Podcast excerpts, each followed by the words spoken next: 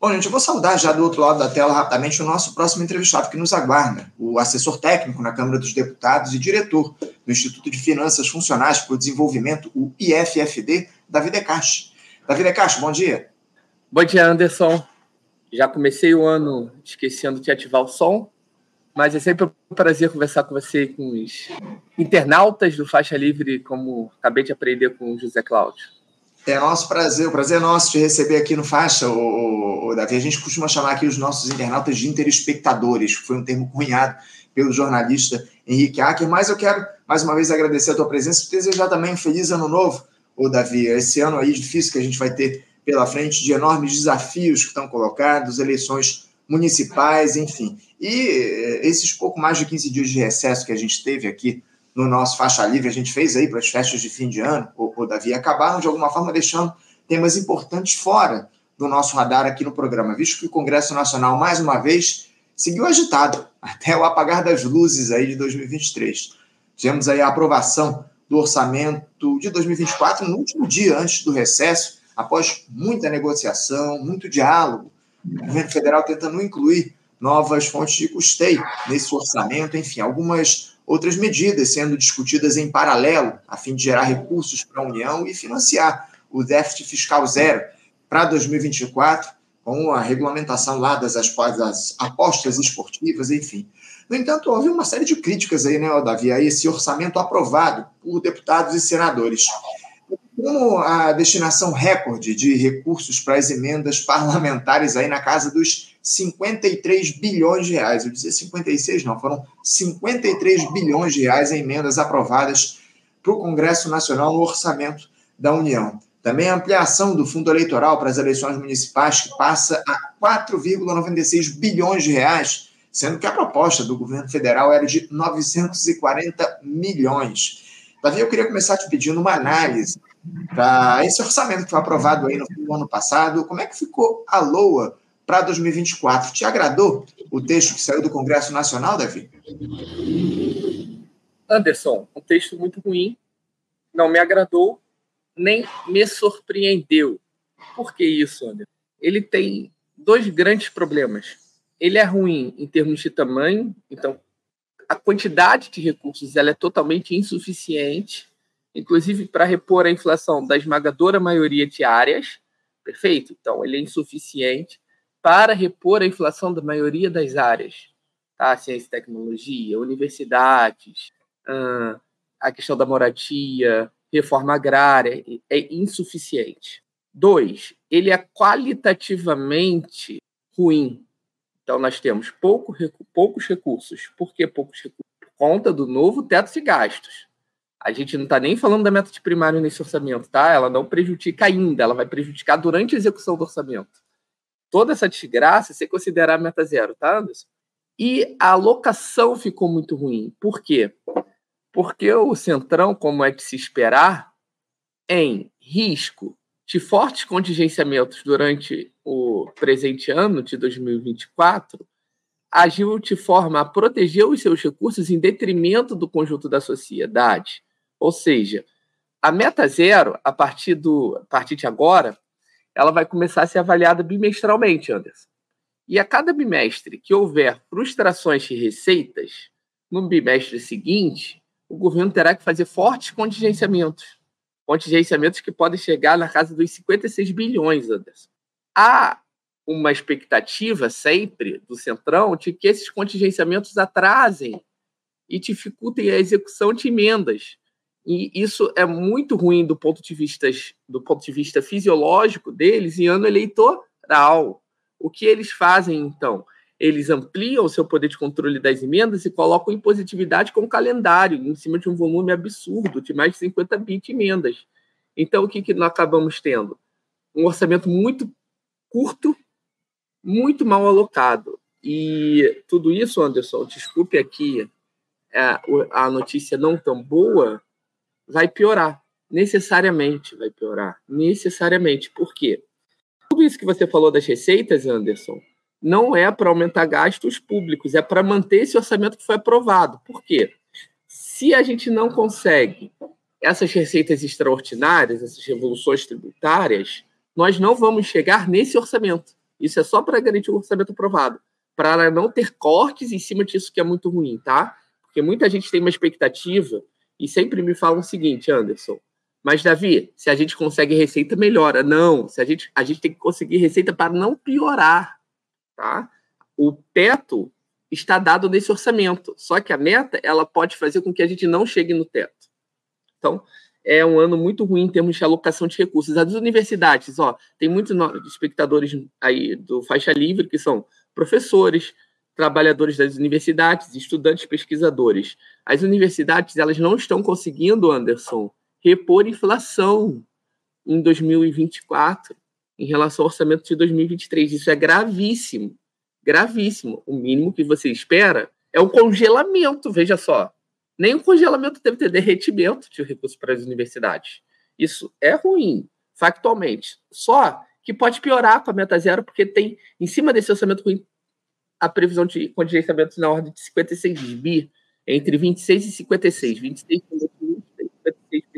Situação muito grave, né, Davi? Como você muito bem coloca aqui para a gente, eu estou muito preocupado com o que nós teremos aí para esse ano de 2024, especialmente por conta do arcabouço fiscal, né, o, o, Davi? Essa medida que foi aprovada aí no ano passado no sentido de estabelecer limite para os investimentos públicos no nosso país, inclusive o Fernando Haddad, eu não sei se você acompanhou a entrevista que o Fernando Haddad foi publicada hoje pelo jornal Globo, eu até estava falando a respeito dela aqui com o professor Nildo Orix, o, o Fernando Haddad tem é, tra, trazido aí, quer implementar medidas para incentivar o investimento privado externo para 2024. Ele vai tomar medidas justamente nesse sentido. Aproveitando que eu, que eu trouxe essa questão do Fernando Haddad, o, o Davi, eu queria que você falasse um pouco sobre as medidas que foram anunciadas pelo ministro da Fazenda no finalzinho do ano passado, se eu não me engano, no dia 29 ou 30, ele falou a respeito, se não me engano, no dia 30, na sexta-feira, ele falou sobre. Aliás, 30 foi sábado, 29 foi sexta-feira. Na sexta-feira, ele falou sobre medidas aí que vão ser adotadas para 2024, a fim de tentar estabelecer, de tentar alcançar a meta de déficit fiscal zero. Essas medidas ainda vão ser discutidas pelo Congresso e elas são as seguintes. Eu vou dizer aqui para os nossos espectadores. Ó, uma delas é a limitação das compensações tributárias feitas pelas empresas, ou seja, de impostos que não serão recolhidos nos próximos anos para compensar, entre aspas, impostos pagos indevidamente em anos anteriores e já reconhecidos pela Justiça uma outra medida que vai ser proposta pelo Fernando Haddad para o Congresso serão mudanças no Programa Emergencial de Retomada do Setor de Eventos, o PERSE. O programa esse foi criado durante a pandemia para beneficiar o setor cultural e prorrogado pelo Congresso até em maio desse ano passado, até 2026. Segundo Fernando Haddad, parte dos abatimentos tributários incluídos nesse programa será revogada gradualmente nesse período, até 2026. E também talvez a medida mais polêmica aí foi anunciada pelo Fernando Haddad, que é justamente a reoneração gradual da folha de pagamentos, contrariando a prorrogação da desoneração promulgada pelo Congresso, com a desoneração parcial apenas do primeiro salário mínimo recebido por cada trabalhador com carteira assinada. Parece que o Congresso já fala até em devolução dessa medida aí pelo Fernando Haddad. Eu queria uma avaliação sua para essas propostas aí do ministro da Economia para 2024, por favor, Davi. Vamos lá, vamos lá, Anderson. É, primeiro lugar, é, é importante é, destacar isso a cada momento. Todas essas medidas de recomposição de receitas, elas partem de um diagnóstico errado. É o mesmo diagnóstico, por exemplo, que tinha o Joaquim Levy. Joaquim Levy, quando ele começa a austeridade fiscal, eu não sei se você lembra, Anderson, ele tinha como pressuposto fazer um ajuste fiscal também focado do lado das receitas e ele atacou duramente o ministro Guido Mantega por conta das desonerações fiscais. Então, se reonerasse, nós conseguiríamos um ajuste fiscal é, menos cruel do lado dos gastos, tá bom? Então, é, essa história de que, ah, se for pelo lado das receitas, é mais progressista, ela é totalmente equivocada. A austeridade fiscal, seja em um mix de gastos e receita, seja mais focada em receita e menos em gastos, e mais em gastos e menos receitas, não importa. A austeridade fiscal é uma medida neoliberal que parte do pressuposto que você comentou aí no início do, da pergunta, de que o Estado deve se retirar para abrir caminho para o setor privado atuar. Ou seja, eu reduzo o tamanho do Estado e o, o setor privado se sente confiante, a taxa de juros cai, os investimentos privados são alavancados, tá? É, bom, As medidas do, do, do ministro Fernando Haddad, por exemplo, na questão do setor de eventos, as limitações de utilização de créditos tributários, elas são positivas, tá? É, ainda mais quando nós falamos dos grandes eventos, esse, esse, tipo de coisa é positivo. Só que isso não implica aumento de gastos, por exemplo, públicos em 2024. Isso tudo é para não cair. Ou seja, a gente está comprando uma grande batalha, gastando um grande capital político por nada praticamente. Isso não vira mais gastos para o povo, mais saúde, mais educação, mais investimentos públicos. Por outro lado, Anderson, tem uma questão das exonerações que eu acho que pouca gente está atenta, sabe? É, o que, que acontece? A linha atual né, da, da equipe da Secretaria de Reforma Tributária, que eu acho que está melhor do que a parte do Tesouro, a parte de gastos, é a seguinte: a taxação de lucros e dividendos, que todo mundo fala, Anderson, não é mais uma pauta só da esquerda, tá? A Fiesp já quer a taxação de lucros e dividendos, perfeito? Isso daí é uma pauta. Se você olhar lá o CECIF, lá do API, é, enfim, os economistas ligados à Fiesp, eles defendem já a taxação de lucros e dividendos. Isso, inclusive, está previsto na PEC 45 aprovada, para o governo enviar em 90 dias agora a partir da promulgação. Vamos lá. Isso estava na pauta do Paulo Guedes, por exemplo, também. Ah, mas isso é estranho, Davi, isso não é revolução tributária? Não? Calma, gente, isso daí é só uma correção. Só que o que, que se faz com os recursos dos lucros e dividendos. Aí que eu vou entrar na desoneração que tem tudo a ver. Eles seriam usados, isso já tem um dispositivo na PEC 45 que fala, para fazer uma desoneração da folha. Só que é uma desoneração diferente da atual. Por quê? Seria uma desoneração, Anderson, linear, que abrangente, homogênea. Não uma desoneração setorial, ou seja, você mudaria a forma de tributar a folha. Perfeito? Então, aí o que, que acontece? Se você tem um projeto desse tipo, estrutural, sendo construído, seria ruim você estar tá avançando em um projeto de desoneração pontual, porque seria uma quebra de planos, tá? Isso está por trás desse debate, e aí parece o quê? Que é uma guerra entre os é, entre setores do governo que não quer quando, e se esquece que tem uma discussão estrutural. Por exemplo, deputado Ivan Valente, Anderson, ele fez, ele fez uma proposta durante o debate da PEC da 45 de 2019, que era a seguinte: olha, nós vamos usar os recursos dos lucros e dividendos para reduzir a carga tributária no consumo, que é o que o povo paga quando compra um sapato, um arroz, um feijão. Tá? Então, taxei 60 bi de lucros e dividendos, eu reduzo 60 bi na tributação no consumo, que é uma tributação que atinge principalmente os pobres. Dito isso, o Congresso gostou dessa emenda, falou tudo bem. Então vai poder ser para isso ou para desonerar a folha, junto com o governo, com o aval do governo, claro. Obviamente, vai ser para desonerar a folha. Então, é uma desoneração homogênea. É, acho que esse debate foi colocado de forma muito errada, porque às vezes, Anderson, a esquerda ela precisa arrumar enfrentamentos quando não há. É, quando há disputas entre frações do capital. Por exemplo, a PEC 45 ela foi disputa, a tributária foi disputa entre setor de serviços e indústria aí a gente encarou como ah, uma disputa contra setores econômicos é, poderosos, sendo que a Fiesp e a Febraban nos apoiavam. Então, uhum. é, é uma divisão de, entre a classe dominante aí. É, é essa é o que está colocada, né? A discussão entre os membros da classe dominante, a turma que comanda a política e a economia aqui no nosso país. Agora, o, o Davi, se há algo, digamos assim, de bom nesse orçamento que foi aprovado lá pelo Congresso Nacional no ano passado foi o reajuste do salário mínimo, né, que já está em vigor. Passou aí o salário, o mínimo de R$ 1.320 para R$ 1.412.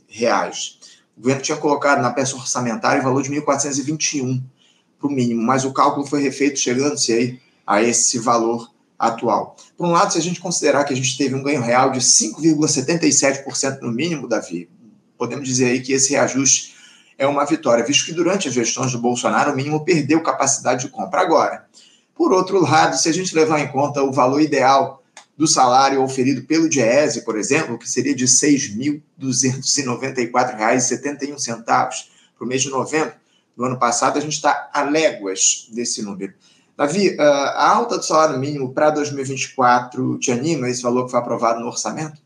Pô, Anderson, é, acho que você já deu a resposta. É muito melhor do que a gente tinha no governo Bolsonaro, até por isso que nós é, votamos e torcemos para o governo Lula, né? Óbvio, uma verdade. Então é muito melhor. É o que a gente deseja? Eu acho que não. E Anderson, você aqui, ó, pessimista de novo, eu acho que é esse aumento, né? Ele é puxado pelo PIB de dois anos atrás, mais a inflação, certo? Esse aumento, ele dentro do novo arcabouço fiscal, ele se torna insustentável temporalmente, ou seja, ao longo dos anos, tá? Ele é totalmente sustentável ao longo dos anos. Por quê? Porque isso faz as despesas de previdência e seguridade social crescerem de forma significativa boa parte atrelada ao salário mínimo, e isso torna o novo arcabouço fiscal insustentável. E uh, não pode o arcabouço fiscal funcionar com um aumento de salário mínimo como esse e pisos da saúde e da educação. Então vamos ter que fazer ajustes aí no decorrer de 2024. Pode anotar aí, eu estou falando aqui hoje do dia 2 de janeiro de 2024, que isso vai aparecer no decorrer do ano. Inclusive, quando a meta de zero não for alcançada, Anderson, pode anotar, ela vai gerar um debate na sociedade que é muito próximo àquele da época da Pós para o Futuro, que é por que, que nós não alcançamos a meta zero? E aí os economistas do mercado vão responder o seguinte, orçamento muito engessado, muita coisa indexada, tem que desindexar, muita coisa indexada ao salário mínimo, saúde indexada, educação indexada, tem que desindexar, liberar geral para poder cortar, para nós conseguirmos alcançar a desejável meta zero do ministro Fernando Haddad. Quando isso acontecer, Anderson, as pessoas vão mostrar surpresa e vão achar que é um ataque da imprensa, mas não. Quando a gente coloca uma meta zero, com crescimento do salário mínimo, por exemplo, no curto prazo, que o Fernando Haddad foi contra o tempo todo, lá, lembra, lá atrás, 2023, uhum. ele era contra a política de valorização do salário mínimo e a equipe econômica é contra, só que o governo ele é mais amplo do que eles, né, do que só a equipe econômica e tem disputas. É, eles sabiam que isso ia dar problema, então, é, eles vão tentar é, jogar isso agora para a imprensa e para o mercado financeiro, financeiro criticar esse insuficiente aumento do salário mínimo. Ou seja, é pouco, mas não vai durar muitos anos. Vai durar pouco tempo e vamos voltar a uma regra é, muito pior. Muito grave, muito grave tudo isso, Davi, que você traz para a gente. Enfim, uh, eu estou muito, mais uma vez, pessimista em relação ao que a gente vai ter para a economia aí ao longo de 2024, muitas dúvidas, muitas dificuldades a gente vai ter pela frente. Agora, parece que o governo federal tem, tem celebrado um, um dado aí que surgiu nos últimos tempos de respeito à inflação, né, o Davi? Porque parece que pela primeira vez em alguns anos a gente vai ter finalmente a inflação de 2023 dentro do teto da meta, né? A inflação deve, deve fechar o ano em 4,72%, de acordo pelo menos com a prévia do IPCA 15, que é o índice nacional de preços para o consumidor amplo do IBGE, é, a meta estabelecida para o ano passado era de 4,75%.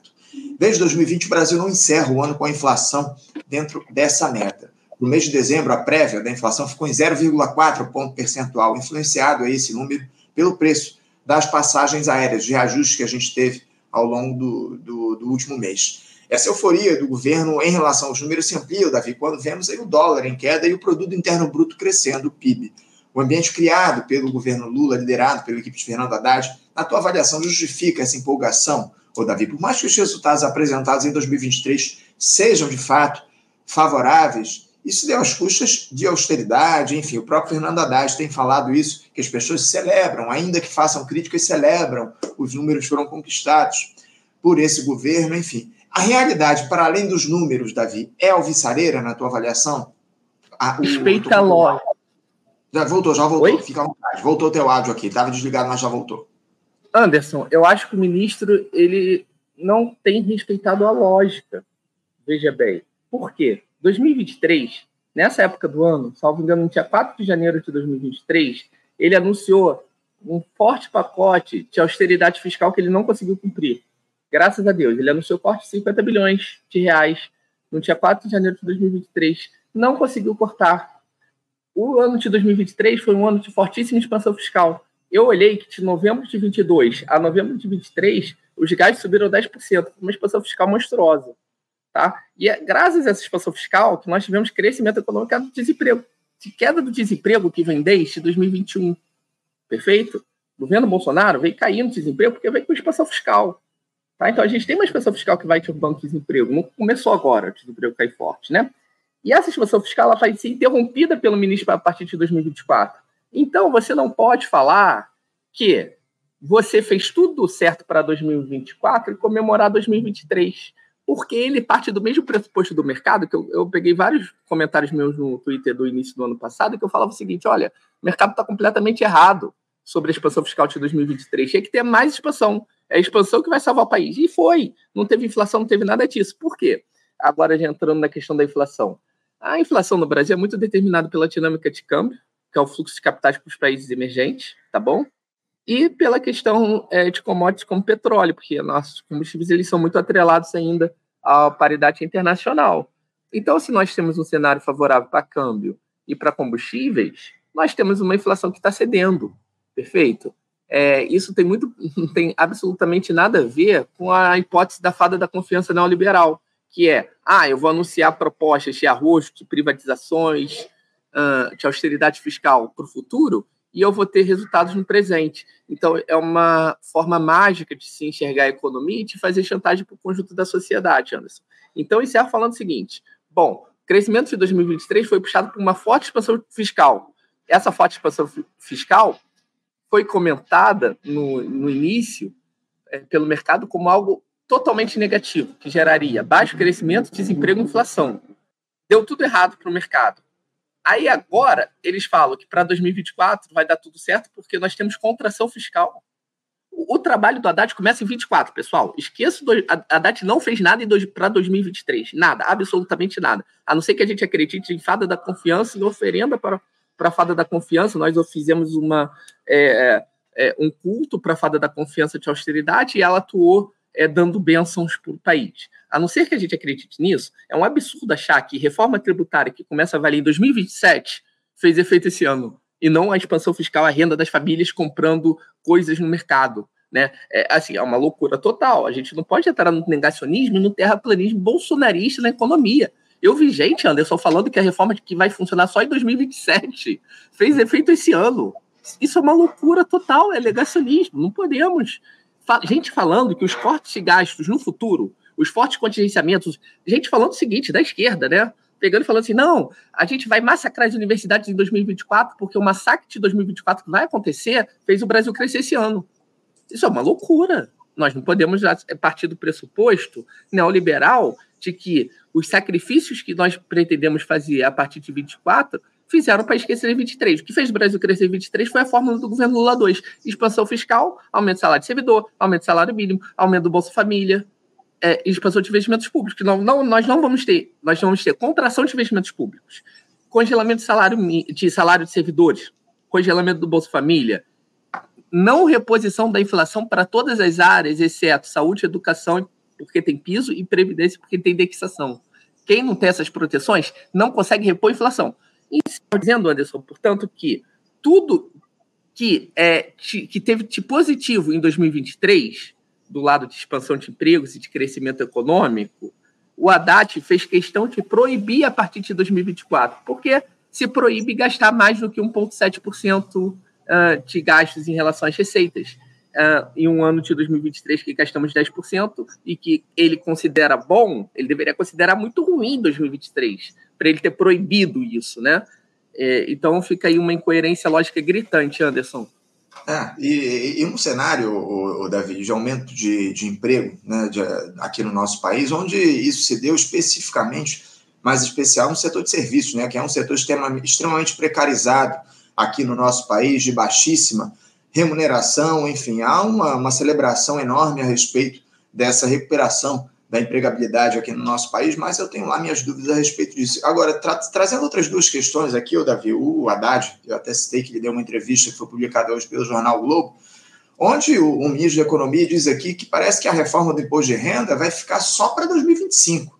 A, a, a, ao que tudo indica, esse ano de 2024, esse tema não vai ser debatido muito por conta do calendário eleitoral. A prioridade do governo aí é, regulamentar a, a, reforma tributária. Eu queria que você falasse também um pouco sobre isso, o Davi. Essa reforma tributária que foi celebrada no final do ano passado, foi sancionada pelo presidente da República lá, com pompa e circunstância no Congresso Nacional, um evento lá de celebração, enfim, onde estiveram presentes o Arthur Lira, o presidente da Câmara, o presidente do Senado, Rodrigo Pacheco, o próprio Lula, enfim. Uh, como é que você vê essa reforma tributária aí, para esse texto que foi aprovado pelo Congresso Nacional também no fim do ano, e a possibilidade que a gente tem aí, o, o Davi, de discutir a segunda parte da reforma tributária, que é a mais importante, que trata justamente da tributação de renda e patrimônio aqui no nosso país. Fala um pouquinho a respeito dessa reforma tributária. Essa reforma tributária, ela está na agenda aí do capital desde 2015, 2016, muitos uhum. anos antes, tá? Mas ela ficou muito forte a partir de 2015, 2016. É uma reforma que trata de simplificação, eliminação de complexidade, uh, tributação no destino, que isso reduz desigualdades regionais. Você tem ganhos de eficiência, tá? É, do, essa proposta foi apresentada em 2019, primeiro ano do governo Bolsonaro, tá? E para ela ser aprovada, ela teve que piorar em relação ao que foi apresentado em 2019, com muitas concessões para setores econômicos. É, por exemplo, quando a gente dá concessão para setores é, de esporte, a gente está falando de smart fit, conglomerados. Quando a gente fala de medicamentos, a gente está falando da indústria farmacêutica, não das pessoas, porque isso não é repassado integralmente para as pessoas. Boa parte fica concentrada nos setores econômicos.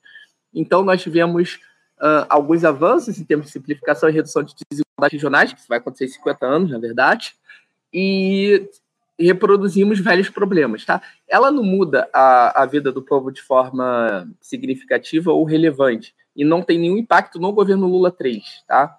Depois você vai ter alguma coisa de simplificação aí que pode uh, melhorar um pouco o ambiente de negócios, ok. A segunda parte da reforma seria essa tributação da renda, tá? Isso nada é novo, Anderson. Isso daí, se você pegar o que o governo. É porque a gente acha que taxar lucros e dividendos é algo revolucionário. E a esquerda tem que tomar cuidado com isso, tá, Anderson? Por quê? O que a esquerda tem feito? Ah, não, é revolução taxar lucros e dividendos. Gente, a, Fiesp já topa isso. Quem não deixa taxar lucros e dividendos, geralmente são os profissionais liberais que são pejotizados e recebem na forma de lucros e dividendos, advogados tributaristas, por exemplo. Tá? Mas isso não é um debate radical, isso daí é só um ajuste para o padrão internacional.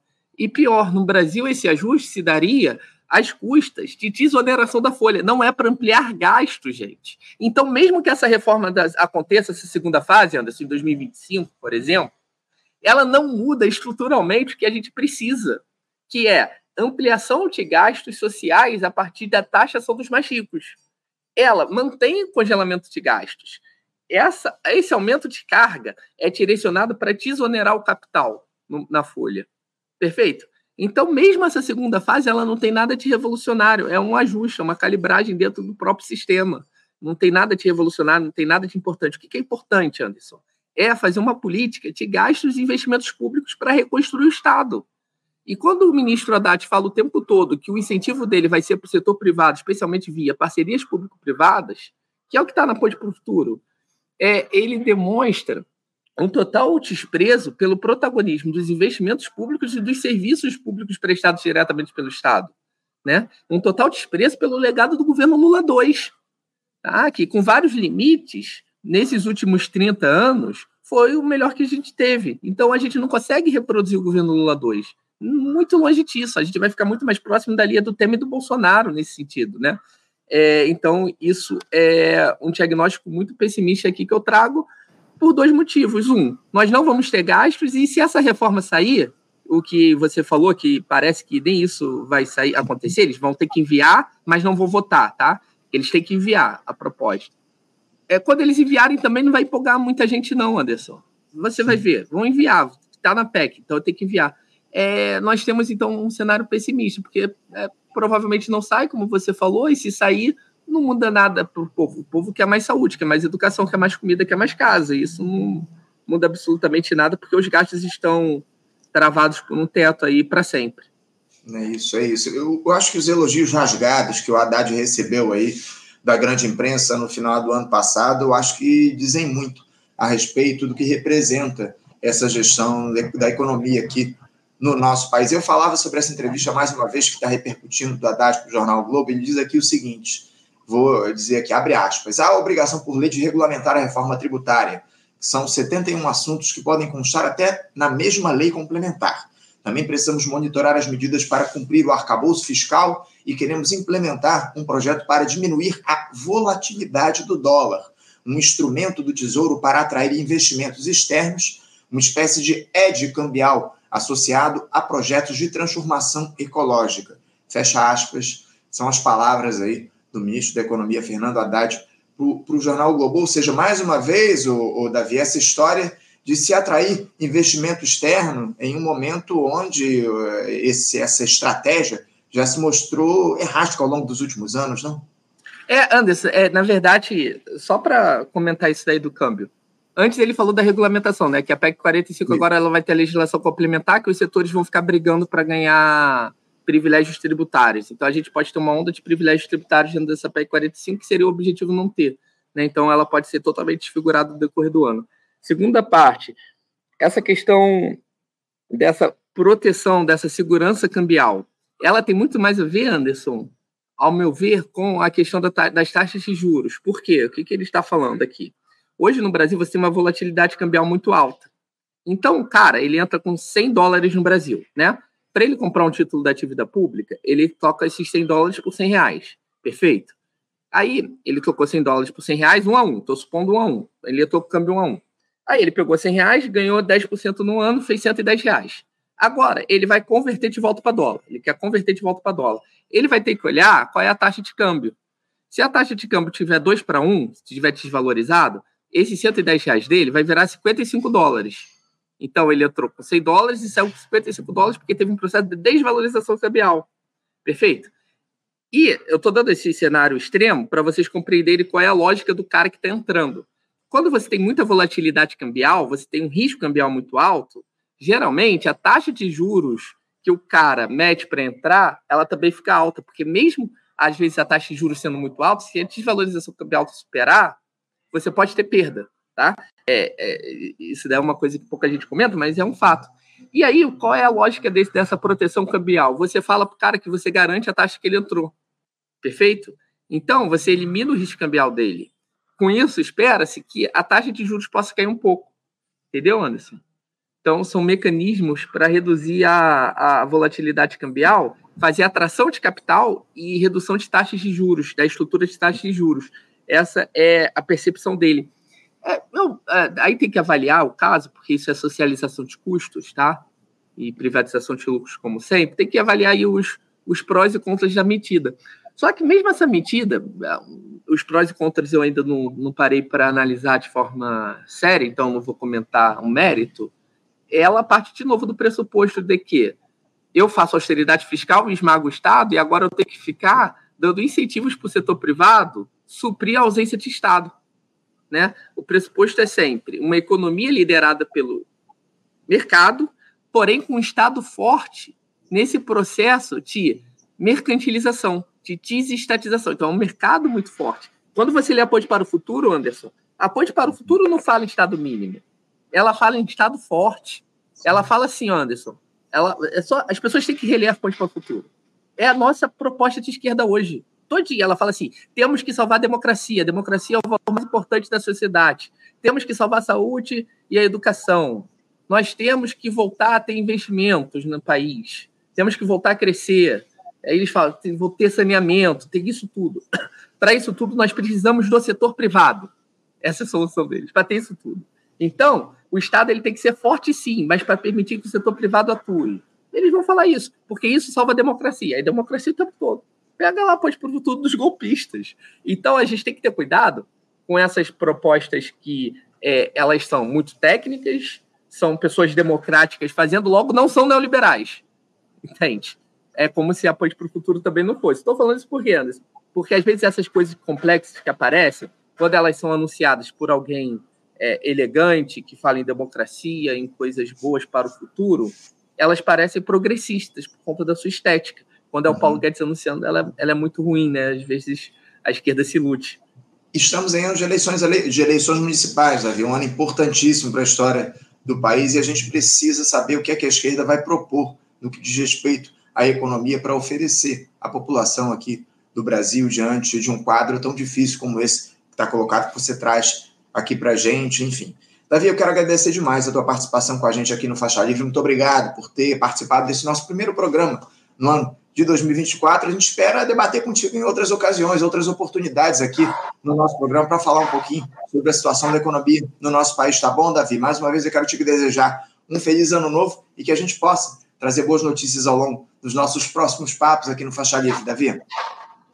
Perfeito, Anderson, eu que agradeço. Encerro falando o seguinte, Anderson, muito brevemente.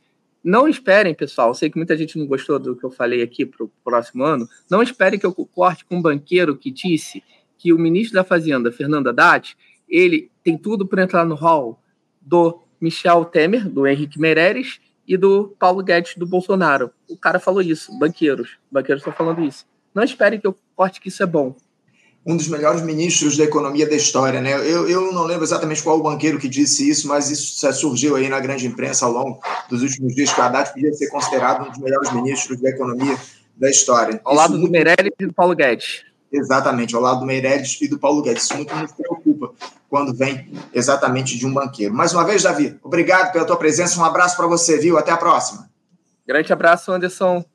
Tudo, Conversamos aqui com o Davi Decache. Davi Decache, que é assessor técnico, economista, evidentemente, assessor técnico na Câmara dos Deputados e diretor do Instituto de Finanças Funcionais para o Desenvolvimento, o IFFD, trazendo aqui opinião, as opiniões deles a, res, a, a, respeito da economia aqui no nosso país, da situação econômica, enfim, as medidas aí que foram anunciadas pelo ministro da Economia, o Fernando Haddad, ao longo dos últimos dias de 2023, o orçamento aprovado pelo Congresso Nacional, enfim, muitas preocupações estão colocadas em relação à economia para o ano de 2024. Bom, gente, estava aguardando aqui o, o, Davi Lobão, que é um dirigente do FONASEF, para falar aqui a respeito da situação dos servidores públicos federais, mas infelizmente ele não respondeu aqui aos, meu, aos meus contatos, enfim, não retornou aqui as minhas mensagens, tentei entrar em contato, ligar para ele, mas infelizmente e não apareceu para conversar conosco. Peço desculpas a vocês, vamos tentar trazer um outro representante do FONASEF eh, ao longo dessa semana para tratar da situação dos servidores públicos federais, né? O governo, no orçamento, no orçamento aprovado para esse ano de 2024, não incluiu nenhuma recomposição salarial para os servidores, para o funcionalismo público.